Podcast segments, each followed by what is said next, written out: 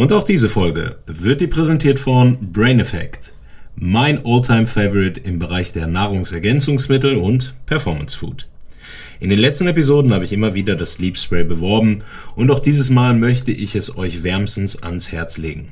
Ich benutze es seit geraumer Zeit und es hat mir geholfen, meinen Schlaf so zu optimieren, dass ich mich morgens ausgeschlafen, wach und deutlich erholt fühle. Ja, wenn auch ihr dieses Gefühl haben möchtet, wie gesagt, das Sleep Spray ist bei Brain Effect erhältlich. Und was es noch als kleines Add-on dazu gibt, ist ein Melatonintest. Wir haben über Melatonin ja bereits in einigen Episoden gesprochen und wie wichtig äh, dieses für den Einschlafprozess ist. Und Brain Effect bietet im Zusammenhang mit dem Kauf eines Sleep Sprays im Shop auch die Möglichkeit, einen Melatonin-Speicheltest zu machen. Und diese kann dann kostenlos an ein Diagnostikfachlabor geschickt werden. Also, wenn ihr Interesse habt, euren Schlaf und eure Einschlafroutine zu optimieren, dann geht auf www.brain-effekt.com und mit dem Rabattcode COSTO20 K-O-S-T-O 20 sichert ihr euch sagenhafte 20%. Also, nächstes wir hin auf www.brain-effekt.com. In der heutigen Episode haben wir erneut einen wirklich spannenden Menschen aus der Kampfkunstwelt. Es handelt sich um Thomas Dietrich alias Master Tom. Er ist außerhalb seiner Organisation nur wenigen bekannt und wenn ich ein bisschen dazu beitragen kann, dass sich das ändert, dann ist mir das ein riesengroßes Privileg, denn Master Tom ist ein wirklicher Experte auf seinem Gebiet und dazu noch ein hervorragender Mensch. Und ich glaube, das kommt in diesem Podcast unglaublich gut rüber. Er ist mittlerweile Großmeister der Kampfkunst Eskrima, ein Selbstverteidigungssystem, was überwiegend mit Waffen trainiert, von Stöckern, Schwertern und was weiß ich noch alles. Höchst spannend, höchst interessant. Er macht seit unzähligen Jahren dieses System, ist dort mittlerweile einer der führenden Köpfe in der Organisation und quasi, so wie er sich gerne nennt, er ist Vize und als Vize schauen die Menschen aus seiner Organisation natürlich zu ihm auf und ja, da tun sie tatsächlich mal etwas Richtiges, denn zu diesem Menschen aufschauen ist gar keine schlechte Idee. Er ist unglaublich bescheiden. Ihr findet ihn nicht auf sozialen Medien oder irgendwo anders. Er promotet seine Kampfkunst, das Newman Eskrima. Äh, das kann man natürlich überall in Deutschland äh, lernen. Dazu einfach in die Show Notes schauen. Äh, da findet ihr Links, wie ihr am besten eine Eskrima-Schule findet. Aber er selber ist eigentlich nirgendwo zu finden und es war quasi ein wirklich, wirklich schwieriges Unterfangen, ein Foto von ihm zu finden, das ich für euch natürlich auch auf den sozialen Medien gepostet habe. Für mich hat er quasi eine Ausnahme gemacht und äh, hat sich auf äh, diesen Podcast eingelassen. Es war mir eine wirkliche Ehre, eine große Freude. Ich hoffe, ihr habt genauso viel Spaß. Auch diejenigen unter euch, die jetzt nicht wirklich Kampfsportaffin sind. Wir haben in den letzten Episoden ja viele Kampfsportler gehabt. Doch es geht gar nicht so sehr nur um Kampfsport und Kampfkunst. Es geht um den Menschen dahinter und was solche Top-Performer ausmacht. Und Master Tom ist ein Top-Performer auf seinem Gebiet. Ich konnte unglaublich viel lernen. Ich hoffe, ihr auch. Und nun viel Spaß mit der Folge.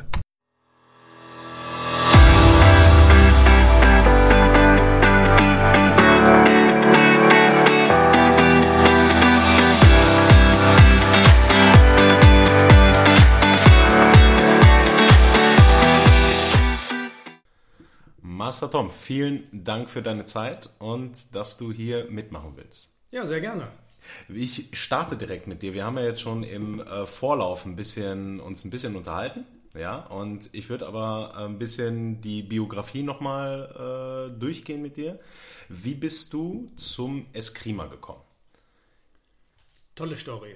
Ich habe äh, eigentlich seit, seit, frühester Kindheit an irgendwelche Sportarten betrieben. Äh, war zu der Zeit hängen geblieben beim Tischtennis und wir waren relativ erfolgreich und ich hatte irgendwann mal Ärger mit Funktionären bekommen und habe mir gedacht, nee, macht mir irgendwie keinen Spaß mehr. Das heißt also, ich komme nicht mehr so richtig voran mit dem, was ich machen möchte und es geht irgendwie nicht so weiter. Und ich hatte irgendwie so einen Traum seit frühester Kindheit. Äh, Karate, Judo, irgendwie sowas in dem Bereich. Und äh, die finanziellen Mittel haben einfach gefehlt bei meinen Eltern, mir sowas zu erlauben. Es war, gab nicht die Möglichkeit, mich in so eine, so eine Gruppe zu schicken oder in so einen Verein anzumelden. Die, diese Möglichkeit war einfach nicht da. Das habe ich bis zu dem Moment verstanden, war aber da äh, im Alter von etwas über 20 schon in der Lage, mich selbst zu finanzieren. Äh, hatte meine Berufsausbildung hinter mir, äh, war mit der Bundeswehr durch und konnte mir sowas erlauben und bin losgegangen und damals gab es eine WT-Vorführung in Sesen, also so eine Demo und da wurde gezeigt, wie das funktioniert. Und da bin ich mit einem Kumpel hingegangen und dort wurde dann gezeigt, ganz, ganz viel mit Stöcken. Ich habe keine Ahnung, warum das so war, aber es wurde dort mehr Eskrima gezeigt als WT. Warum auch immer. Und ich war unglaublich beeindruckt. Äh, ein späterer Trainingskollege von mir hatte einen Kopfschutz auf und äh, der damalige Trainer, der hat also wirklich auf ihm rumgeprügelt wie eine Eins. Es war absolut beeindruckend zu sehen, was damals schon an Bewegungen da waren. Das war richtig klasse. Es hat mir also richtig Spaß gemacht. Das heißt, ich bin eigentlich zu meinem Glück Wing Chun und Eskrima gekommen, dadurch, dass ich Eskrima gesehen habe. Okay, also quasi durch, durch, durch diese Vorführung ist dann äh, so der, der Drall, der Drive entstanden, äh, das zu machen. Wie, wie hast du, ich meine, du hast so einer Zeit angefangen, da gab es kein YouTube, äh, da konnte man sich nicht äh, überregional irgendwie informieren. Wie sah dann dein Training aus? Wie hast du dann dein Training bekommen? Also heutzutage könnte ich ja selbst über Zoom ein Training machen. Ähm, wie hast du das gemacht zu dieser Zeit? Analog. Also bin hingefahren, wo es Training gab, habe dieses Training genossen und bin wieder nach Hause gefahren. Das heißt auch viele Kilometer gehabt? Ah, ganz, ganz viele Kilometer. Ich habe keine Ahnung. Also ich, ich habe hab wirklich keine Ahnung. Es müssen viele hunderttausend Kilometer gewesen sein, die ich äh, bisher für Wing Chun und Eskrima zurückgelegt habe, ja. Kann man das sagen, dass du dann, also zweimal wöchentlich am Wochenende, jedes Wochenende, wie, wie kann ich mir das vorstellen? Also das hat angefangen zweimal wöchentlich in Sesen. Äh, es war damals für mich auch ein komplett ungewohntes Training. Ich habe nie andere Kampfkünste kennengelernt. Ich habe nie irgendwie dieses Training anderer Kampfkünste kennengelernt und äh, war schon auch körperlich äh, an meine Grenzen gebracht durch dieses Training. Und ich muss dazu sagen, wir haben damals äh, auch schon wirklich körperlich trainiert. Ähm, das, das Ding ist ja, wenn du sagst körperlich trainiert, da versteht jeder ja auch was anderes drunter. Kannst du das so ein bisschen, vielleicht ein bisschen erläutern? Was meinst du mit körperlich? Also warum hat dich das an die Grenzen gebracht? Also ein Beispiel, jetzt wissen nicht alle, was Kettenfaustöße sind. Ja. Ähm, aber Kettenfaustöße sind so, ich sag einfach mal so gerade Faustöße mit rechts und links, mhm. die man so macht. Und das war Usus. Bevor wir angefangen haben, irgendwas zu trainieren, hatten wir die ersten 5000 Kettenfaustöße und gefühlte 300 Kniebeuge hinter uns. Okay, also, also ein Workout vor dem echten Training. Vor dem Training, genau. Okay. Äh, trainierst du heute immer noch so? Ja, nicht mehr ganz so. Also mhm. ich trainiere schon gerne noch so ein bisschen so. Ich äh, habe hier bei mir in den Räumen auch so einen kleinen Zirkel aufgebaut, den ich, den ich immer noch gehe. Aufgrund dessen, dass äh, momentan natürlich auch die Fitnessstudios geschlossen sind. Ich achte schon auf mein Training, aber ich trainiere nicht mehr, nicht mehr ganz so nicht mehr ganz so intensiv auf den Punkt. Ja, da würde ich sowieso gleich nochmal äh, drauf kommen. Äh, jetzt ist das Problem ja ganz oft, ich hatte ja schon Großmeister Kernspecht im äh, Podcast, ähm, der ein oder andere kann mit Wing Chun nichts anfangen, aber ich denke mal, Wing Chun ist noch ein Stück weit populärer als Eskrima. Wenn jetzt jemand vor dir ist und der dich fragt, was ist Eskrima? Wie würdest du ihm das beschreiben? Also, damit er versteht, was er da gerade macht. Ist es, ne, weil klar, wir machen was mit Stöcken. Du machst was mit Stöcken. Ist das, was man am Anfang sieht, das du auch von der Demo gesagt hast. Aber wie würdest du es beschreiben jetzt mit deiner Erfahrung? Also, was ich beschreiben kann, ist sowieso nicht das Eskrima. Das Eskrima ist so vielfältig, wie, wie es Menschen auf dieser Welt gibt. Ähm, sondern was ich beschreiben kann oder wo ich mir anmaße, eine Meinung abgeben zu können, ist das Latosa Eskrima und das Newman Eskrima, weil diese beiden Systeme habe ich nun lange Zeit äh, wirklich äh, trainiert, begleitet äh, und zum Teil auch ja, manchmal schon ein bisschen mitgeformt. Und da kann ich auch ein absolutes Statement zu abgeben. Äh, am liebsten ist es mir natürlich, wenn ich jetzt ein Statement abgebe zum Newman Eskrima, weil da bin ich halt der Mensch, der sagt, jawohl, das weiß da oder da kenne ich mich am besten mit drin aus. Und wenn ich Newman Eskrima beschreiben möchte, was es ist, dann ist es ein Fünf-Angriffssystem. Das heißt, das wäre so die erste, die erste Beschreibung, ein Fünf-Angriffssystem. Dann wäre meine Frage als Laie, wäre dann, warum greifst du nur an? Ich möchte mich doch eigentlich verteidigen. Ist das hier, kommt, ist jetzt die Plattitüde Angriff ist die beste Verteidigung? Wäre jetzt das, was mir sofort einfallen würde? Warum, warum block, blocken wir nicht? Warum wehrst du nichts ab in der Hinsicht? Ja, also Fünf-Angriffssystem heißt ja nicht, dass wir den anderen immer nur angreifen, sondern Fünf-Angriffssystem heißt natürlich schon, dass wir auch auf einen Angriff reagieren können. Mhm. Aber wir reagieren auf den Angriff nicht mit einem Block, nicht mit einer Abwehr, noch nicht mal mit dem Gedanken einer Abwehr, sondern wir reagieren auf einen Angriff mit einem Angriff. Das heißt, wir haben zwei verschiedene Varianten eines Angriffs, einmal zum Angreifen, einmal zum Kontern. Äh, der Unterschied ist einfach, wenn ich angreife zum anderen angreifen, dann dringe ich in die Reichweite eines anderen ein und muss meine Waffe vor mir haben, bevor ich in diese Reichweite eindringe oder genau währenddessen ich eindringe. Und andersrum, wenn ich angegriffen werde, dann dringt der andere in meine Reichweite ein. Und dann muss ich eben zusehen, dass ich Kopf-Körper an die Seite bekomme, bevor er in meine Reichweite eindringt. Du hast jetzt, du hast einmal das Latosa Eskrima angesprochen und einmal jetzt das Newman Eskrima, wo du sagst, da ähm, kennst du dich am besten aus, da hast, das ist das, wo du dich zu Hause fühlst ähm, ohne jetzt zu sehr in eine Wertung gehen zu wollen, ähm, hast du ja aber mit Latosa Eskrima angefangen und irgendwann wurde es Newman Eskrima. Was sind für dich, einfach für dich persönlich die Unterschiede zwischen diesen beiden Systemen? Das Latosa Eskrima habe ich geübt und versucht, Bewegungen nachzumachen.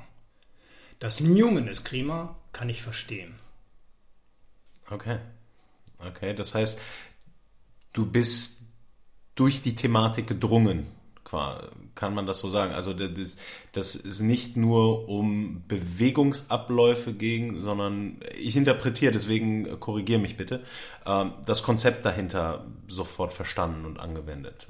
Ja, also der, ich sage einfach mal, der Bruch kam ja, wann wurde Latosa Eskrima innerhalb der EWTO zum Newman Eskrima? Das war kurz nach dem 25-jährigen Jubiläum der EWTO. Mhm. Ähm, Großmeisterin Latosa hat sich entschieden, nicht mehr mit der EWTO zusammenarbeiten zu wollen. Und äh, Master Bill hat die Sache übernommen. Und äh, das war eine Zeit, wo ich sehr, sehr intensiv mit Master Bill unterwegs war, wo ich äh, auch dann irgendwann mal für mich entschieden habe, also ich habe mit Sifu zusammen in einem Café, mit Sifu und Simo in einem Café gesessen und haben gesagt, Sifu, äh, Sifu sorry. meinst du? Ja, genau. Ja. Hm. Ja, sorry, ich sage zu, Alles zu, gut. Ja, ja. zu Professor Kernspecht Sifu, weil das ist mein Sifu. Ich kenne ihn auch nur als Sifu und äh, das wird auch immer mein Sifu bleiben. Und damit hat sich die Sache. Äh, und haben in einem Café gesessen und ich habe gesagt, Sifu, du, ich schaffe nicht mehr beides. Ich schaffe nicht mehr Wing Chun und Eskrima. Und äh, haben beide gesagt, bleib bei Master Bill. Ne? Mach, mach dein Ding mit ihm und äh, versuch einfach mal die Konzepte zu verstehen, versuch dabei zu bleiben und versuch deinen Weg damit zu gehen und versuch dein, dein Glück damit zu finden. Und genau das habe ich gemacht. Und neulich war ich bei SIFO auf einem Lehrgang, was ich schon seit, weiß ich nicht, zehn Jahren nicht mehr hatte oder 15 Jahren nicht mehr. Hab sogar Fotos gesehen. Ja, ich muss unterbrechen. Ich habe Fotos und gesehen. Und das hat ja. so einen Spaß gemacht. Das war so klasse und das war so ein vertrautes und äh, tolles Verhältnis, ohne viele Worte gesprochen zu haben. Das war richtig, also das war richtig klasse. Okay, also eine spannende, spannende Geste irgendwie, dann zu sagen, weißt du was, okay, du bist zwar mein Schüler, aber äh, konzentriere dich darauf und ja. Genau, und da waren halt, wie gesagt, da waren ganz, ganz viele Jahre intensivster, intensivster Reisetätigkeiten mit Master Bill im Auto, äh, wo wir über viele, viele Konzepte und Theorien gesprochen haben. Äh, warum haben wir das gemacht? Das hatte einen ganz einfachen Grund. Master Bill war Vize. So hm. wie ich jetzt im Moment Vize bin. Und als Vize hast du immer einen Chef. Und immer wenn du nicht weiter weißt, hast du den Vorteil, du kannst den Chef fragen. Und der Chef soll dann bitte schön entscheiden. Und wenn du vom Vize zum Chef wirst, dann stehst du auf einmal da alleine oben und du musst diese Fragen selber beantworten. Und du musst die Entscheidungen selber treffen. Du hast keinen Chef mehr. Und dann fängt die Welt an, sich ein kleines bisschen andersrum zu drehen, weil du in einer ganz anderen Verantwortung bist. Und äh, diesen Prozess den habe ich natürlich, nicht nur ich, sondern viele von meinen Trainingskollegen auch, aber den haben wir sehr, sehr intensiv begleitet und von daher ein, ein Grundgerüst bekommen, wo wir das erste Mal erklärt bekommen haben, wie funktioniert eigentlich das, was wir hier praktizieren. Was steht eigentlich hinter diesen wilden, schnellen, powervollen Bewegungen, die wir machen? Was steckt da eigentlich hinter? Welche Muskelgruppen brauche ich eigentlich, damit ich diese Bewegung so hinkriege, wie ich sie jetzt hinkriege? Und das war, das war ein Prozess, da haben wir uns gestritten bis zum St. Nimmerleinstag, damit ja. wir überhaupt rausfinden. Und mit meinem besten Kumpel Michael Welge bin ich immer noch am Streiten, ob eine Bewegungskette so funktioniert, wie ich es meine, oder so, wie er als studierter Sportlehrer das meint. Also es ist immer noch, es gibt immer noch Bewegungen, die wir noch nicht hundertprozentig ergründet haben. Aber das genau ist das Spannende an dieser, an dieser Kampfkunstreise. Sie hört nie auf. Und das finde ich auch so spannend. Du hast das gerade gesagt mit deinem, ähm, dass du jetzt Vize bist. Das heißt, 2020, wenn das richtig? 19. 19, mhm. genau. 2019 bist du selber Großmeister im Newman Eskrima geworden. Das ist natürlich eine wirklich spannende Entwicklung, also für alle. Also das hat jeder gesehen und sich unglaublich gefreut. Wie war das für dich? Also was war das für dich für ein Moment, wenn du da jetzt nochmal drüber, drüber nachdenkst? Weil du bist ja eigentlich eher jemand, der jetzt nicht die Öffentlichkeit sucht, ähm, der nicht viel in sozialen Medien ist und dergleichen. Und deine Leidenschaft hat dich jetzt, bringt dich ja trotzdem jetzt irgendwie in so eine exponierte Stellung als der erste Großmeister nach Bill Newman. Wie, wie, wie war das für dich? Also erstmal bin ich in dieser Stellung noch gar nicht, gar nicht wirklich angekommen. Also ich als Thomas Dietrich bin dort noch nicht angekommen.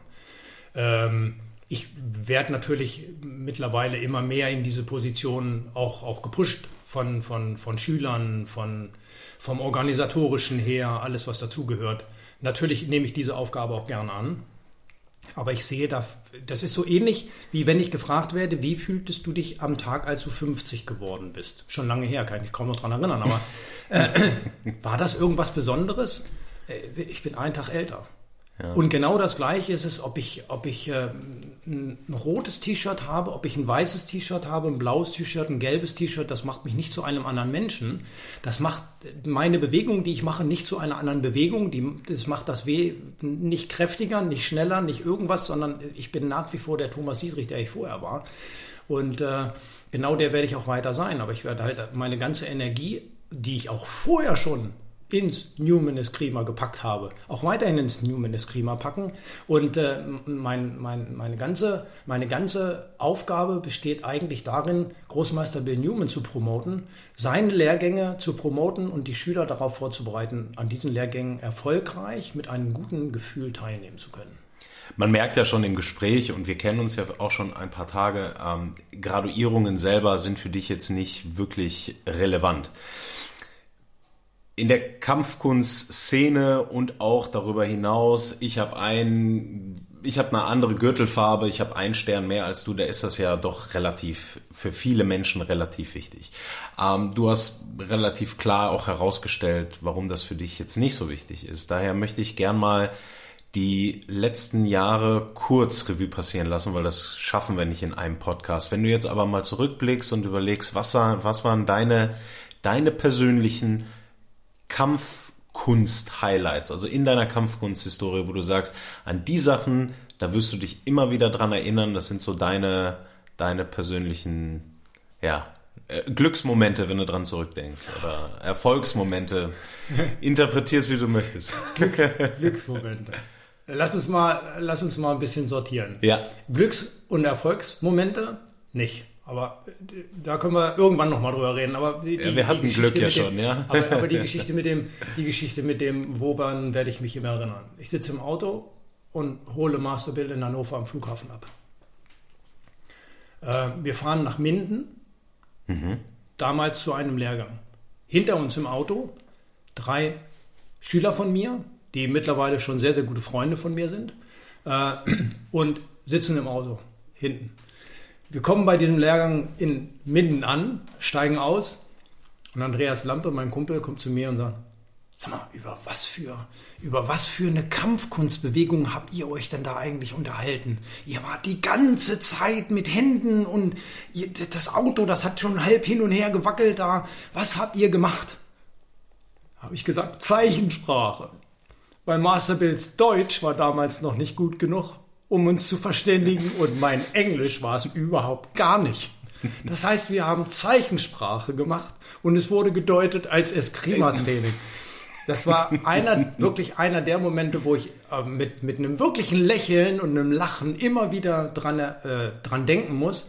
Und mein, mein zweites Highlight war, äh, wir sind nach Saarbrücken gefahren und wir haben dort an einem Lehrgang teilgenommen, beziehungsweise wir waren als Referenten auch mit eingeteilt für Spezialeinheiten und sind hinterher in eine, in eine ehemalige Kirche geführt worden, beziehungsweise gefahren worden.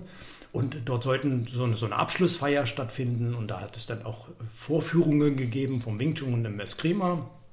Und wir waren hundertprozentig sicher, Master Bill gibt eine Vorführung und hatten, hatten den Plan, also mein Kumpel Michael, äh, mein Kumpel Bernd Heuer und ich, wir drei, wir waren halt mit da unten und wir hatten den Plan, uns schön zurückzulegen und schön an den Tisch zu stellen äh, damals war die damalige Innenministerin, heute ein bisschen höher in der CDU positioniert, äh, anwesend.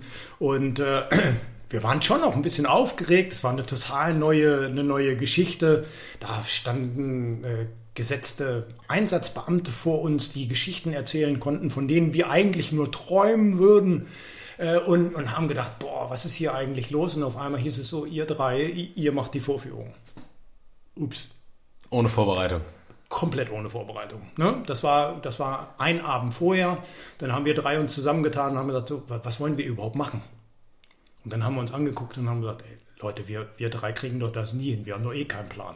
Wir haben bisher jede Vorführung irgendwie verzockt. Also im Ablauf, Choreografie ist nicht unseres. Komm, lass uns einfach, lass uns einfach ein bisschen mit verschiedenen Waffen aufeinander einprügeln. So, das hat gesagt, getan. Äh, während dieser Vorführung wäre ganz knapp, was weiß ich, mit so einer Tonfa so 10 cm an Notebooks und technischen Geräten vorbei. Also da war auf einmal sehr, sehr still in dieser Kirche. Es wurde gar nichts mehr gesagt und hinterher kam einer von diesen, von diesen gestandenen Männern, sage ich einfach mal, zu uns und hat gesagt, ihr seid verrückt. ihr, ihr, habt doch, ihr habt doch vollen Dachschaden. Ne? Wieso? Was ist denn los?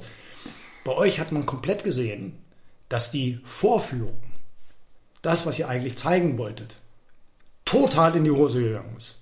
Nichts von dem, was ihr zeigen wolltet, habt ihr gezeigt. Aber das, was ihr gemacht habt, das hat so funktioniert, dass alle davon beeindruckt waren. Das war für mich das größte Lob ever. Und das zeigt auch mal wieder, dass geplante Dinge nicht immer so ablaufen müssen wie geplant. okay, das war ein guter Benefit daraus auf jeden Fall. Ähm, ich habe in meiner Recherche zu dir, habe ich das gefunden, den Alias, also Spitznamen Doc Gibt's den noch oder wenn ihn, wenn es ihn mal gab, woher kommt er? Hm. Da müsstest du eigentlich, also um das genau rauszufinden, müsstest du eigentlich meinen Kumpel Bernd fragen, Bernd Heuer. Ja. Er hat mir den ja gegeben. Also Als Bernd, von ihm? Ja, ja, Bernd, ja. Ist, Bernd ist äh, so, ein, so ein, ein, Typ, der, der benutzt gerne Aliasse. Äh, ich habe ihn aber mal gefragt, warum das eigentlich so ist. Und, und Bernd hat gesagt, das liegt einfach daran, dass du, dass du Bewegungen und Strukturen so auseinander nimmst, und sie wirklich versuchst wissenschaftlich wieder zusammenzubauen und mit einem Verständnis zu versehen, äh, das erinnert schon immer so an so einen Doktor. Ne? Das heißt also, du kannst nicht dahergehen und einfach mal machen, sondern du musst immer wieder verstehen, was du da machst, damit du es dann hinterher machen kannst.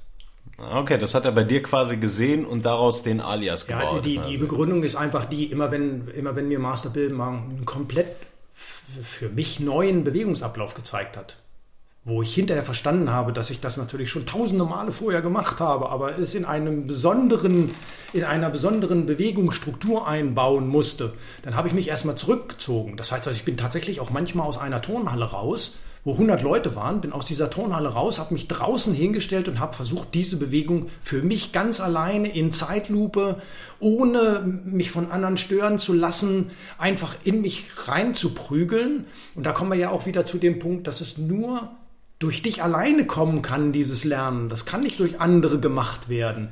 Du kannst eine Bewegung noch 50.000 Mal gezeigt kriegen, wenn du dir nicht selber die Möglichkeit gibst, sie zu durchdenken und zu erleben. Und das in einer Geschwindigkeit, die für dich gerade geeignet ist. Das kann für einen komplett schnell sein, das kann für den anderen komplett langsam sein. Dann hast du keine Chance, die für dich wirklich zu verstehen.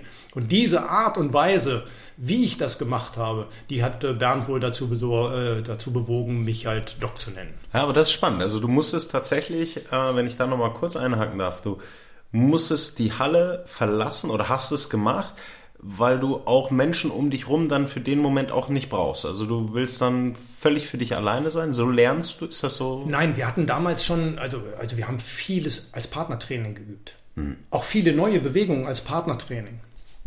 Und da haben wir, da hast du dann einen Trainingspartner, der macht bestimmte Bewegungen auf dich zu und da kommt Druck, da kommt Kraft, da kommt eine Waffe. Das bedeutet Gefahr, das bedeutet Stress, das bedeutet alles für dich.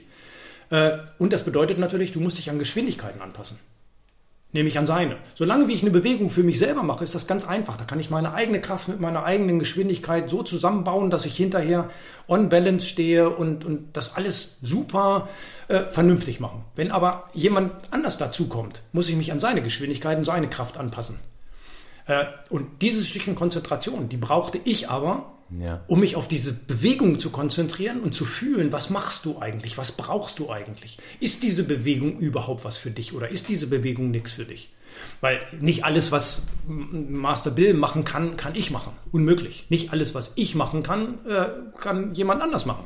Das heißt also, es gibt eigentlich auch kein, kein Newman Eskrima, sondern es gibt äh, das Newman Eskrima, es gibt das Dietrich Eskrima, es gibt das Heuer Eskrima, es gibt das Welge Eskrima, es gibt das äh, Panna Eskrima, es gibt das was weiß ich was Eskrima. Ja? Es gibt ganz, ganz viele Namen und jeder einzelne Mensch macht ja seine eigenen Bewegungen aber er folgt wahrscheinlich den, den gleichen Strukturen. Mhm. Und das ist das Spannende an der Geschichte. Man muss auch natürlich auch diesen Freiraum irgendwo haben, diese, das, was man gezeigt bekommt, so auszulegen und so zu interpretieren für sich selber, damit man es dann ausprobieren kann auf Funktionalität. Ich habe ein Motto von dir gelesen, ähm, auch bei meiner Recherche. Und äh, dort steht unter anderem, dass Eskrima äh, Bewegung und Strategie für dich ist, wie bei einem Schachspiel. Das Masso, ist das also ist das auch ein Zitat von dir, weil manchmal Nein, das ist kein Zitat von mir. Kein Zitat nein, von nein, mir. Nein, das ist kein Zitat von mir. Also von mir selber stammt eigentlich überhaupt gar nichts. Äh, ja. Du kannst mal ganz einfach davon ausgehen, dass von mir selber gar nichts, gar nichts stammt. Diese Geschichte hat Sifu erzählt. Ja, okay. Ja, und das ist äh, mittlerweile weit über 30 Jahre her. Okay. Ähm, und er hat einfach gesagt, dass man, dass man im Kampf immer versuchen soll, einfach angelehnt ans Schachspielen, die weißen Figuren zu behalten, um denjenigen, der die schwarzen Figuren hat, der halt eigentlich immer Einzug im Nachhinein ist, die Bewegungsstrukturen, die er geben muss, aufzuzwingen.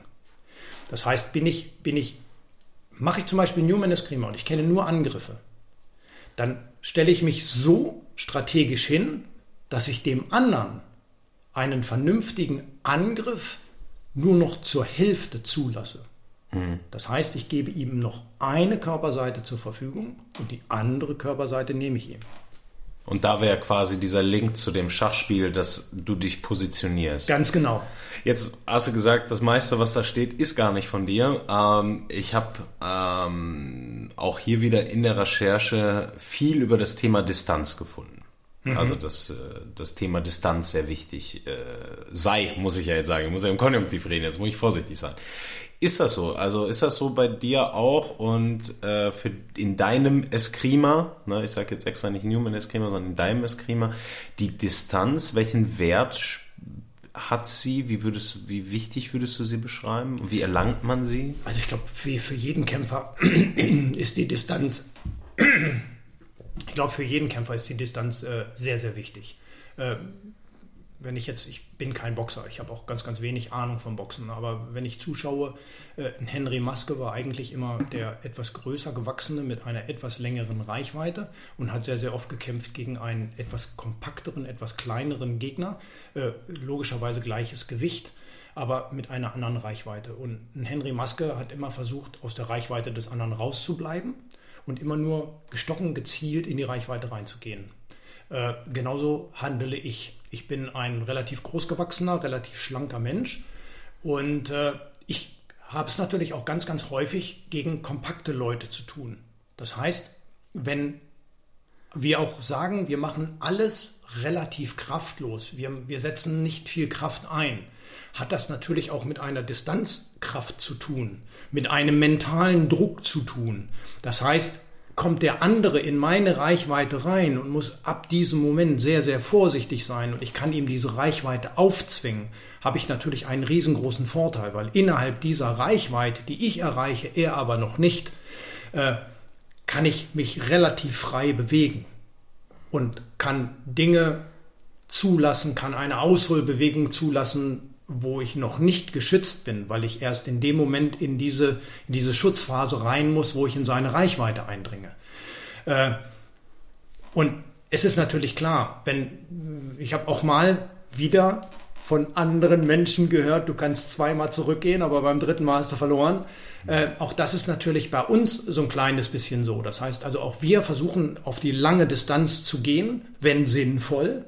Aber wir versuchen natürlich auch viel in den, den Distanzen zu wechseln. Das heißt also, ein Kompakter wird aus einer, einer normalen Waffendistanz sehr, sehr gerne in, die, in den Infight gehen. Hört sich komisch an, aber auch wir Escrimadores haben ja eine Faust und wir haben eine Handfläche und wir haben einen Kopf und wir haben äh, Knie und Ellenbogen. Auch die setzen wir ein. Wir haben, wir haben Tritte. Alles das, was, was, äh, wo man beim Eskrima schon fast gar nicht mehr drüber nachdenkt. Das setzen wir natürlich auch ein und bringen es äh, zum Erfolg. Aber einer, der eben, wie gesagt, von der, von der Statur her nicht so kräftig ist, der wird eben eher in die längere Distanz gehen und wird, sage ich einfach mal, von vorne nach hinten arbeiten. Und vorne mhm. wäre dann erstmal Waffe weg, Hand kaputt, Ellenbogen kaputt down und dann an den Mann gehen. Währenddessen der kleinere, kompaktere, der wird versuchen, den Mann zu nehmen und sich von dort aus den Erfolg zu verschaffen. Und da nur mal ganz kurz, weil das hast du, äh, fand ich jetzt sehr ausführlich erklärt. Wenn ich jetzt der Kleinere bin, na, hast du jetzt, wenn ich dich richtig verstehe, ist es für mich, ich sollte eher schon auf den Mann gehen. Du größer kannst die Reichweite ausnutzen. Findet das denn auch Anklang in deinem Unterricht? Weil du selber bist ja jetzt sehr groß. Also trainiert ein kleinerer, kompakter bei dir dann anders? Also ist, wird das individualisiert oder ist das dann gleich und der muss selber irgendwie drauf kommen? Wie, wie kann ich mir das vorstellen? Also definitiv ist das Training, also die, das Training und die Trainingsstruktur ist immer die gleiche. Aber die Erkenntnis, dass man zum Erfolg kommen muss, das heißt, dass man sich in eine Distanz reinarbeiten muss, wenn ich eben nicht diese langen Reichweiten habe, äh, die kommt natürlich relativ schnell ist aber auch wirklich, hört sich jetzt, äh, sage ich einfach mal, schwieriger an, als es wirklich ist, weil ich habe das mal getestet mit einem Kollegen, äh, Uwe, und Uwe ist ungefähr so groß wie meine Frau, nämlich 61. Und äh, wir haben uns hingestellt und haben einfach die Schultern aneinander gelegt und haben dann die Arme hängen lassen und haben mal geguckt, wie viel oder wie weit hängen denn meine Hände jetzt weiter runter als seine.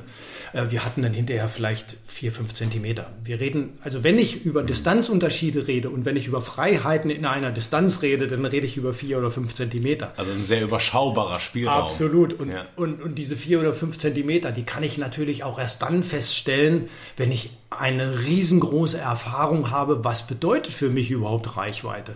Das kann ich nur machen, wenn ich stundenlang, wirklich stundenlang einen Helm aufhabe und man sich mit äh, einem guten Trainingspartner in eine das hat nichts mit Kampf zu tun, das hat nichts mit Sparring zu tun, sondern in ein Training begibt, wo man es gegenseitig zulässt, sich auch mal auf den Helm, vor den Helm hauen zu lassen. Wie weit komme ich denn jetzt ran, wie weit komme ich nicht ran und das bei 98% Speed.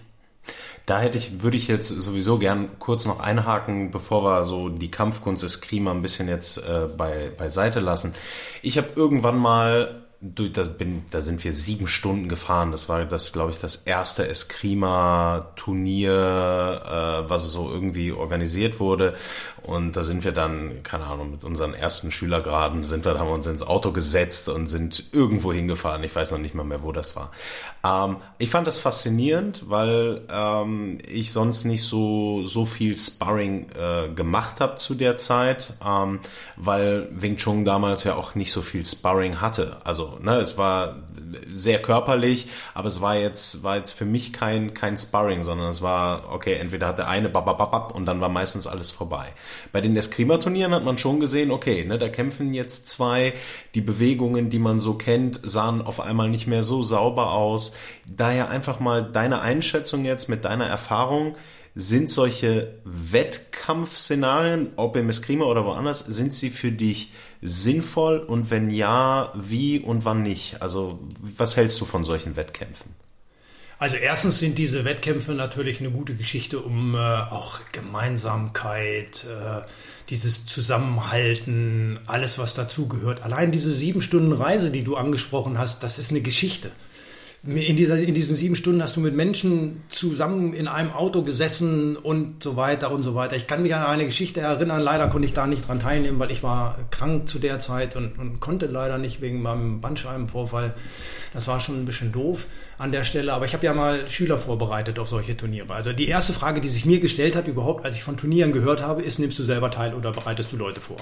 Und ich habe dann irgendwann mal gesagt, ach, ich möchte das Ganze eigentlich einer, einer breiteren Masse an Leuten zur Verfügung stellen und habe gesagt, okay, ich mache den Trainerposten. Weil du kannst nicht gleichzeitig Trainer sein, also ein guter Trainer und gleichzeitig an einem Turnier, Turnier teilnehmen wollen, weil entweder brätst du alle zusammen, die zu deinem Training kommen und frustrierst sie natürlich auch dementsprechend oder du baust sie auf und, und, und bereitest sie vor.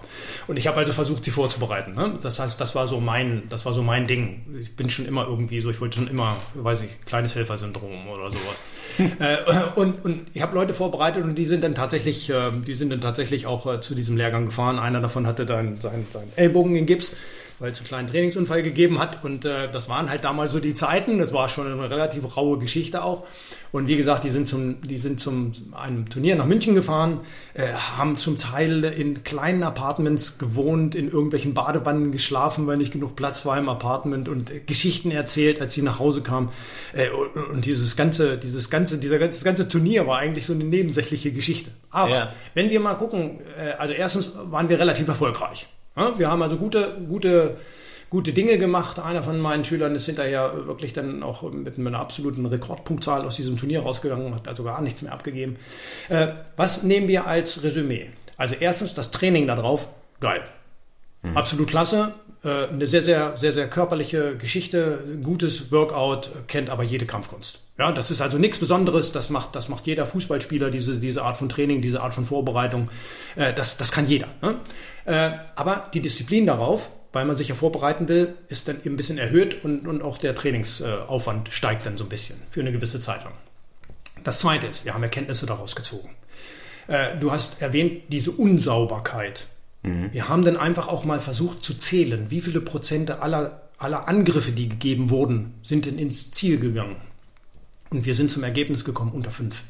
Unter fünf Prozent? Unter fünf Prozent aller Angriffe sind zum Ziel gekommen.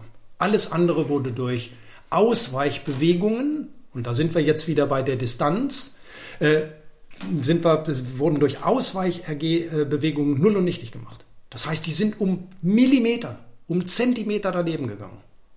Und wenn ich 100% Kraft und 100% Schwung in eine Bewegung reinpacke, ohne ein sinnvolles ja, Ende zu haben, was die nächste Bewegung gut vorbereitet, sondern in einem Schwung im Nirvana mehr oder weniger fast hinterm Körper endet, äh, dann habe ich einen Nachteil davon gehabt. Erst in dem Moment, wo wir gesagt haben, da müssen wir drauf reagieren und wir müssen unsere Hiebe viel, viel besser kontrollieren, weil wenn ich davon ausgehe, dass 95% meiner Hiebe gar nicht treffen und nur 5% treffen, dann muss ich mich eigentlich um diese 95%, die nicht treffen, kümmern und nicht um die 5%, die treffen. Weil was trifft, da brauche ich mir nichts, da brauche ich mir keine Gedanken mehr drum machen. Ich muss mir Gedanken drum machen, was passiert, wenn ich nicht treffe. Wie intelligent habe ich meine nächste Bewegung vorbereitet? Wie gut bin ich positioniert kommen wir wieder zum Schachspielen. Wie gut bin ich positioniert, um den anderen wieder mehr oder weniger von der Flanke angreifen zu können, um nicht diese körperliche geradeaus-Konfrontation zu haben? Äh, was kann ich daraus machen? Und welche Effekte erziele ich, wenn ich diese hundertprozentig gute Kontrolle habe? Und als wir dann angefangen haben, darauf mehr zu achten, und das wieder denn verglichen haben in den nächsten Turnieren, wo es denn, wie gesagt, mit dem Erfolg ganz rapide nach oben gegangen ist, wo, wo, wo durch ganz, ganz wenig Anstrengung ganz, ganz viel erreicht wurde.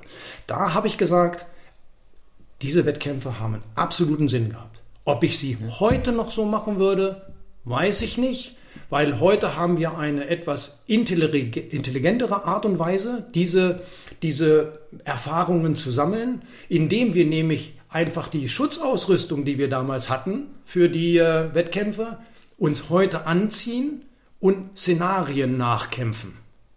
Ja? Mhm. Also das und heißt, wenn ich sage nachkämpfen, meine ich wirklich nachkämpfen. Es gibt ja nichts Neues. Also ja. jeder, der sagt, er macht jetzt heute das komplett Neue und, und, und er findet die, das Rad neu, ist alles schon mal gemacht. Also hat man so ein bisschen, damit ich es richtig verstehe, so ein bisschen die Trainingsszenarien, also die man also an den Wettkampf angeglichen, so das, was man beim Wettkampf gesehen hat, hat man dann versucht nachzuüben in der Ausrüstung, aber jetzt per se dieses sich mit jemand anderen im Wettkampf messen, das war jetzt nicht für dich der, der, der ausschlaggebende Punkt. Also das ist jetzt für heute nicht mehr wichtig für dich. Oder ist der Wettkampf an sich noch wichtig? Nee, der Wettkampf an sich ist für mich nicht mehr so wichtig. Äh, und ich sehe ihn auch für, für, die, für die nächsten Generationen nicht mehr so wichtig, weil, weil die Schlüsse, die wir daraus gezogen haben, äh, die haben wir oder die können wir wesentlich einfacher mit wesentlich weniger Aufwand äh, direkt im, im Training integrieren. Ja. Und also das, das heißt, wir haben dann nicht mehr wir haben dann nicht mehr auf der linken oberen Seite Wettkampf, äh, auf der rechten oberen Seite haben wir Langstock, auf der äh, ganz äh, rechten unteren Seite haben wir irgendwo Medieval Weapons und auf der linken unteren Seite haben wir Workout oder sowas. Nein, nein, sondern das, dieses Dreieck des, des, des Newman, des Cremas, mhm. packen wir alles rein. Ja, okay. Mal sind wir ein bisschen mehr am rechten Rand, mal sind wir ein bisschen mehr am linken Rand und mal mehr unten. Aber ansonsten ist das alles ein, ein Thema und was, mhm. wir, was wir wirklich ins Training integrieren. Okay. Also du hast einen, glaube ich, aus meiner Sicht echt guten Überblick gegeben, was für dich quasi Eskrima ist. Jetzt würde ich äh, gerne ein bisschen noch zu dir als Person kommen. Und zwar, ähm, wie sehen so die, ich sag mal, die ersten 60 Minuten von mir aus nach dem Aufstehen aus, an einem normalen Tag? Ne? Wir haben ja immer auch unterschiedliche Tage, aber so den, wenn du so eine Routine hast, wie wäre die so? Was, was, was machst du? 25 Wecker. Meistens wache ich kurz vorher auf. Aufstehen, Badezimmer. Den Menschen im Spiegel nicht angucken. Nein, schon klar. Rasieren, nee, okay. kurz mhm. frisch machen. Mhm. Äh, ich habe meine Klamotten in einem Ankleidezimmer ja. abends schon rausgelegt. Ah, das machst du vorher. Also wie so ein, mhm. wie so ein, wie so ein Feuerwehrstuhl. Mhm. Das mache ich, damit ich meine Frau nicht wecke, weil die erst eine Stunde später aufwachen muss. Und der möchte ich einfach die, die Zeit geben. Dann ziehe ich mich an, gehe ganz kurz in die Küche, trinke einen Schluck Wasser, äh, packe mein Essen ein in den Rucksack, mein Notebook in den Rucksack, fahre im Sommer, Herbst, Frühjahr mit dem Fahrrad, im Winter, jetzt wo es so verschneit ist, gehe ich zu Fuß. Äh, bin meistens vor sechs da, manchmal schon um halb sechs. Ganz im Sommer mache ich das Ganze noch eine halbe Stunde früher, fahre noch so 15 Kilometer mit dem Fahrrad zur Arbeit, damit ich wach bin. Äh, dann komme ich an, dann schalte ich mein Notebook an und dann registriere ich überhaupt erstmal, wer bin ich. Bis dahin ist es wirklich Ablauf. Also ohne Quatsch. Also das mhm. ist so alles so im, im Tiefschlaf. Äh, und ich sage einfach mal, dann fange ich an, die ersten E-Mails abzuarbeiten und dann geht diese tägliche Routine so los. Und das erste Mal Mensch werden ist, wenn ich um sieben mit meinen Kollegen einen Kaffee trinke. okay. Um, ähm, das ist ja schon eine äh, spannende Routine, aber auch du wirst ja Tage haben, wo du Stress, Stress ausgesetzt bist. Äh, hast du irgendwelche Methoden, Stress zu bekämpfen oder was machst du, wenn du dich gestresst fühlst? Ja, Stress ist für mich, äh, Stress ist für mich so eine Geschichte. Aber um nochmal darauf zurückzukommen, diese, diese, diese Methode morgens, ne, das machen Millionen von Menschen. Da, da, da, da bin ich also absolut nicht alleine, sondern es gibt ganz, ganz viele Menschen, die noch vor mir aufstehen und noch viel, viel früher äh, agieren müssen und so weiter oder, oder auch irgendwelche Schichten machen oder so. Stress ist für mich, äh, Stress habe ich eigentlich nur, wenn ich Zeitdruck bekomme. Also für mich bedeutet viel Arbeit niemals Stress. Viel Arbeit ist eine, eine Geschichte der Organisation. Die kann man Organisation, die kann man organisieren, die kann man priorisieren. Äh, aber wenn ein, ein Zeitdruck dahinter kommt, dann wird es Stress. Äh, ich habe einfach die Gelassenheit mittlerweile, vielleicht auch durch meine berufliche Erfahrung mittlerweile bekommen, dass ich sage, okay, ich habe äh, mittlerweile verfüge ich auch schon über ein Smartphone, was ja auch schon. Ne, okay. Schon so ja. weit bin ich schon. Stimmt, wir haben über WhatsApp geschrieben. ja, ja, stimmt. Also so weit bin ich mittlerweile schon. Ja. Und äh, ja, dann rufe ich meine Frau an und sage, pass auf, ich komme ein bisschen später. Mhm. Und dann sitze ich manchmal auch zwölf Stunden im Büro. Und das tut mir nicht weh. Und auch das macht noch Spaß. Auch dann habe ich noch die Möglichkeit, mir einen Tee zu kochen. Auch dann habe ich noch die Möglichkeit, mit äh, Kollegen zu kommunizieren. Auch dann habe ich noch die Möglichkeit, äh, wach zu sein. Nicht mehr ganz so konzentriert. Aber ich kann meine Arbeit, meine tägliche Arbeit, die, die viele als Stress ansehen, noch ausführen und durchführen. Richtiger Stress passiert, wenn absolut negative Einflüsse sind. Hm. Wenn irgendjemandem aus der Familie, aus dem nächsten Freundeskreis schlecht geht, wenn ein Unfall passiert ist oder solche Geschichten. Aber glücklicherweise sind das Dinge, äh, wo Mensch, nicht nur ich, sondern Mensch, äh, auf Funktion schaltet. Ganz, ganz häufig äh, überhaupt einfach dann die Überlegung komplett ausschaltet und einfach nur noch funktioniert. Und einfach ganz, ganz selten passieren. Ja. Und für diese Fälle, glaube ich, gibt es keine Strategie.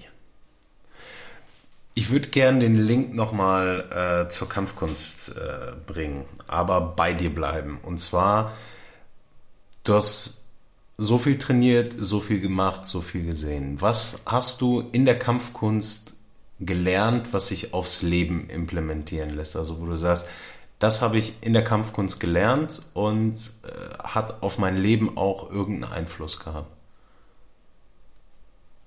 Ich kann ich versuche mal in einer Minute meine, meine, meine Geschichte zu erzählen. Gerne. Ich bin als junger Mann durch Sesen gegangen und habe auf die Straßenseite gewechselt. Und zwar immer dann, wenn mir jemand gegenüber oder von der anderen Seite gekommen ist, wo ich meinte, der war körperlich stärker und der hatte mich schon immer auf dem Kieker und äh, ich war einfach der, der schlanke. Ich habe zu der Zeit, glaube ich, 63 Kilo gewogen bei 1,92. 63 Kilo. Das waren Beinchen, das waren Ärmchen. Also das war schon, das war, wenn ich heute Fotos sehe, war schon krass. Äh, dann habe ich die Straßenseite gewechselt, weil ich einfach unsicher war, weil ich ängstlich war und weil ich wirklich Angst hatte. Dann bin ich irgendwann zur Kampfkunst gekommen. Ich habe Sifu kennengelernt, ich habe Master Bill kennengelernt. Ich habe unglaublich viele tolle Trainingskollegen äh, kennengelernt. Ich habe mit unglaublich vielen Menschen Kontakt gehabt. Und dieser ganze Weg, den ich gegangen bin, angefangen von diesem ersten körperlichen Training bei den WT-Einheiten äh, bis hin zum, zum, zum Verstehen von Bewegungen äh, und natürlich auch von diesen vielen Geschichten, die ich gehört habe von Sifu und natürlich auch von, von Großmeister Bill, die mit Kampfkunst gar nichts zu tun haben, sondern mit Werdegängen und Geschichten von Menschen, äh, hat mich zu dieser, hat mich eben auch zu dieser Position gebracht, dass ich sagen kann, Stress ist nicht Stress wenn es nur viel Arbeit ist. Und körperlicher Stress ist kein körperlicher Stress mehr, wenn du ihn beherrschst. Äh, diese Einsicht, das hat natürlich auch, glaube ich, mit dem Alter ein kleines bisschen was zu tun, da bin ich mir ganz, ganz sicher. Aber die hat mir dazu geholfen, auch im Beruf anders zu agieren. Wenn ich früher ins Büro meines Chefes gerufen wurde, dann konntest du einen Teich in meinen Handflächen sehen. Dann war ich total nervös mit Pipi-Alarm und allen drum und dran, alles was dazugehört. Heute hätte ich da keine Befürchtung mehr vor. Überhaupt nicht. Ich weiß genau, dieser andere Mensch ist ein ganz normaler anderer Mensch. Obwohl ich natürlich auch verstanden habe, dass es verschiedene Positionen gibt, in denen ich mich auch unterschiedlich verhalte. Deshalb fühle ich mich eigentlich auch ganz wohl. Das heißt also, ich habe verstanden, wenn ich, äh, wenn mein Chef auf der Arbeit äh, irgendwo aus Amerika anruft und sagt, du pass auf, du musst das und das machen, dann ist das eine Order, das habe ich verstanden. Äh, das ist eine ganz klare Sache, solange wie er versteht, wenn er bei mir hier in die Schule kommt, dass ich dann sage, wie es geht. Und diese, diese unterschiedlichen äh, Gegebenheiten und Situationen zu verstehen und damit zu agieren und zu handeln, das macht eine ganz, ganz Menge aus. Und beruflich, rein beruflich zum Beispiel, äh, Sivo Oliver König der hat das Leadership ins Leben gerufen mhm. innerhalb der EWTO. Ich habe daran teilgenommen.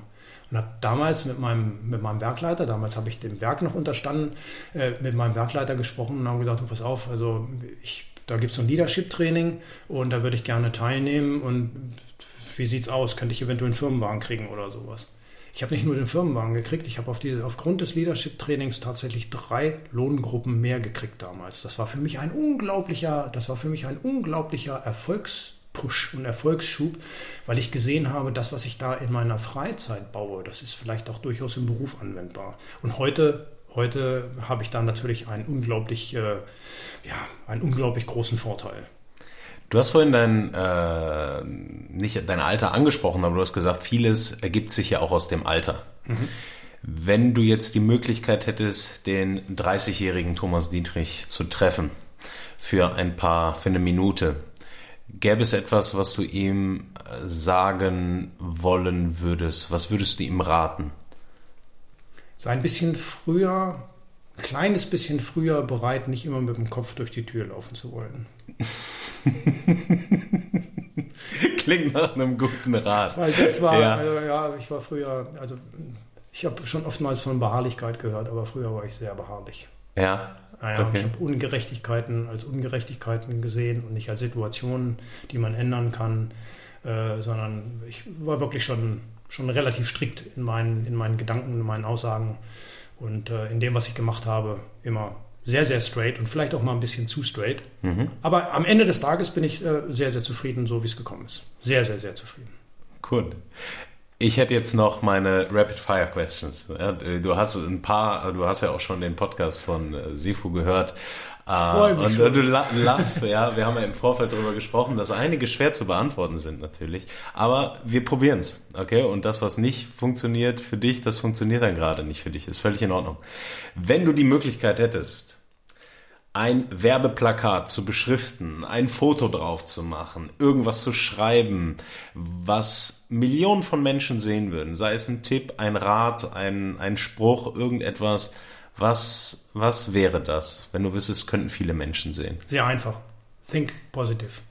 Denke positiv, sei positiv und sieh nicht immer nur das Negative. Und auch an einem dunklen Tag finde diese kleine, finde dieses kleine gelbe Ding, was zwischen den Wolken durchschaut, und was sich Sonne nennt und genieße es. Wenn du, wir haben, wir haben, wir haben darüber ja im Vorfeld gesprochen, ist ja jetzt auch kein Geheimnis, weil wir auch über Erfolg, Glück und dergleichen haben wir vor, dem, vor der Aufnahme ja schon gesprochen. Und da haben wir ja schon gesagt, so Erfolg, was ist Erfolg? Und die Definition von Erfolg ist unglaublich schwer. Ähm, Trotzdem stelle ich dir die Frage, ja, da musst du durch. Das Einzige, was du sagen kannst, ist, ich weiß es nicht. Hör auf, mir so eine Frage zu stellen. Wenn du an Erfolg denkst, wer ist die dritte Person, die dir dazu einfällt? Und die dritte, weil wie gesagt, es gibt so diese ein, zwei Elon Musken und äh, die, die jeder sofort parat hat. Ähm, Gäbe es da so auf Platz drei, vier irgendwie jemanden, wo du sagst, äh, das, das für dich eine erfolgreiche Person oder die kommt dir in den Sinn, wenn du an Erfolg denkst? Eltern, und Menschen mit Personen, die Elternaufgaben übernehmen. Und zwar, das ist ja nicht einer, sondern das sind Millionen. Äh, das können tolle Kindergärtner sein. Das können tolle Kampfkunstausbilder sein. Das können tolle Lehrer sein. Das können tolle Menschen in kirchlichen, egal welcher Religion auch immer angehörend, äh, Jugendorganisationen sein. Das sind für mich alles die Leute, die der nächsten Generation äh, den Weg ebnen, weiterhin so viel Glück empfinden zu können, wie ich es habe. Ohne es an irgendwelchen finanziellen Dingen festzumachen. Danke.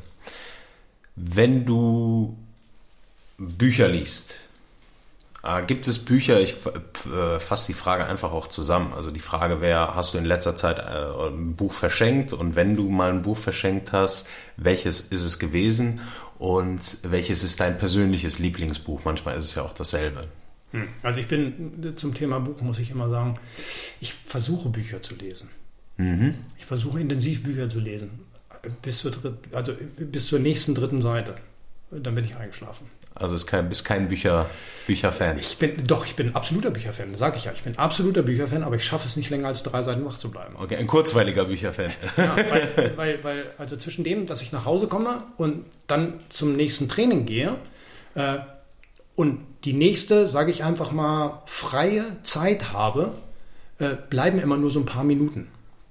Und da ich morgens halt mehr oder weniger gezwungen bin, immer zur gleichen Zeit aufzustehen, muss ich auch dafür sorgen, dass ich abends immer einigermaßen pünktlich ins Bett komme. Und äh, mein Nachteil ist halt wirklich, sitze ich auf dem Sofa, liege ich gleich und mhm. bin schon im Sitzen eingeschlafen. Äh, das ist einfach so, da kann ich auch wirklich nichts gegen machen und empfinde es auch überhaupt nicht als schlimm. Äh, ich lese, wenn, dann schon auch gerne mal ein Buch, bin eigentlich kein Fernsehgucker, aber ja, ein Buch lese ich schon ganz gerne mal.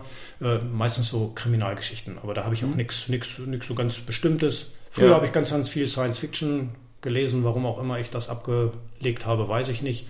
Aber mittlerweile ist es so ein bisschen so eine Kriminalstory, die mich so ein bisschen von, von dem Ganzen, wo man so einen ganzen Tag drüber nachdenkt, abbringt und mich so ein bisschen entschweifen lässt in andere Welten. Ja. Ähm, Investition. Wir haben ja gesagt, zurzeit ist es schwer, Sachen zu äh, kaufen, ne, weil äh, du kein Online-Fan bist. Du kaufst nicht online ein, im Gegensatz zu mir. Das heißt, äh, hast in der letzten Zeit nicht viel getätigt. Hast du denn trotzdem etwas, vielleicht auch schon vor Corona äh, und den ganzen Einschränkungen, eine Investition, die dich in irgendeiner Art und Weise bereichert hat? Und gerne auch was günstigeres. Also, also ich habe absoluten Investitionsstau im Moment, ne? weil, weil wie gesagt, Geschäfte haben, Geschäfte haben nicht auf. Aber ich habe mir vorgenommen, also ich habe eine Liste von Dingen, die ich dann hinterher kaufen werde. Äh, und äh, das wird äh, schon ein bisschen Zeit in Anspruch nehmen, das hinzukriegen. Aber eine Investition fällt mir jetzt, das ist mir eben tatsächlich gerade eben erst eingefallen, weil die steht nämlich hier, eine Etage höher. Und das ist ein Fernseher. Ein Fernseher? Ja, das ist ja. ein 55 Zoll Fernseher. Und diesen 55 Zoll Fernseher habe ich gekauft aus einem Grund, wo ich gedacht habe, noch vor einem halben Jahr, das wirst du im Leben nicht machen. Den habe ich gekauft, um Zoom-Unterricht geben zu können. Du gibst Online-Unterricht, Eskrima. Ja. Ja. Da können wir gerne noch mal kurz drüber sprechen. Nein, da braucht, da braucht man nicht groß drüber sprechen. Ja. Aber diese, diese, diese, diese, diese, Ein, diese Einstellungsänderungen, die ich gemacht habe, festzustellen, einfach nur, um, um diesen Zoom-Unterricht etwas besser machen zu können, äh, sich hierher zu stellen und vor, für, für, für Menschen, die ganz, ganz weit entfernt sein können, äh, Unterricht geben zu können, das hätte ich noch vor einem halben Jahr nicht für möglich gehalten. Ich habe das früher schon mal probiert, äh, mit Sifu Alexander Ohlich aus Zypern, und, und da bin ich vollkommen gescheitert. Vor, weiß ich nicht, drei Jahren oder sowas. Das hat mir überhaupt mhm. keinen Spaß gemacht. Warum? Ich kann es genau sagen. Ich habe das immer zu Hause gemacht. Das heißt also, ich habe vor meinem Laptop gesessen mhm. und konnte nicht mitmachen. Jetzt habe ich eine Kamera, einen Fernseher und ich trainiere volle Bulle. Das heißt also, ich kann mein Training haben, ich kann meinen Spaß haben und alle können davon ihren Vorteil irgendwo ziehen. Und das ist diese, das ist wirklich diese Änderung. Und ich glaube, also ich bin mir ziemlich sicher in meinem Job sowieso. Wir haben jetzt äh, Tausende von Menschen mittlerweile ins Homeoffice geschickt und haben dafür gesorgt, dass sie im Homeoffice arbeiten können.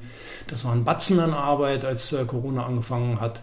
Und wir haben viele lange Tage gearbeitet, aber ich glaube auch innerhalb äh, des Allgeme der allgemeinen Gesellschaft wird das Digitalisieren voranschreiten. Und ich glaube, wir müssen die Augen offen halten und wir müssen die Ohren offen halten und wir müssen Mittel und Wege mitgehen, äh, die uns die Zeit einfach aufdrängt. Und eins davon, äh, glaube ich, habe ich gefunden, das ist für mich jetzt nur für den Thomas Dietrich ja. einfach gefunden, das ist, glaube ich, der Zoom-Unterricht. Und das hätte ich früher nie für möglich gehalten, wie toll das doch funktioniert. Aber es funktioniert natürlich nur, äh, mit Bewegung. Also da kann ich mhm. jetzt kein, da kann ich kein Gefühl, da kriege ich kein Mental Pressure, das kriege ich alles nicht hin, aber Bewegungsabläufe kann ich damit sehr, sehr gut und, und sehr genau kontrollieren. Ja, auch. leider, auch, leider auch das. Und auch, und auch, richtig, und auch richtig drauf rumreiten. Ja, doch, das geht. Das, das macht Spaß, ja. Okay. Also das wäre meine Investition in den letzten, äh, oder meine Hauptinvestition in letzter Zeit. Na gut, aber es ist ja eine Investition, die anderen ja auch was gebracht hat. Ne? Ja. Also es ist ja nicht nur eine persönliche, aber das ist ja auch dann schön, ne? wenn eine persönliche ja auch anderen Menschen Menschen irgendwie was äh, gebracht hat. Master Tom, wir haben über äh, deine Kampfkunsthistorie gesprochen. Wir haben über dich als Person, wir haben über, ich sag mal, äh, Dinge gesprochen, die Kampfkunst mit dem Leben vielleicht machen. Hast du noch irgendetwas, irgendeine Ergänzung, die wir vielleicht nicht äh, beleuchtet haben? Irgendwas, was dir spontan einfällt?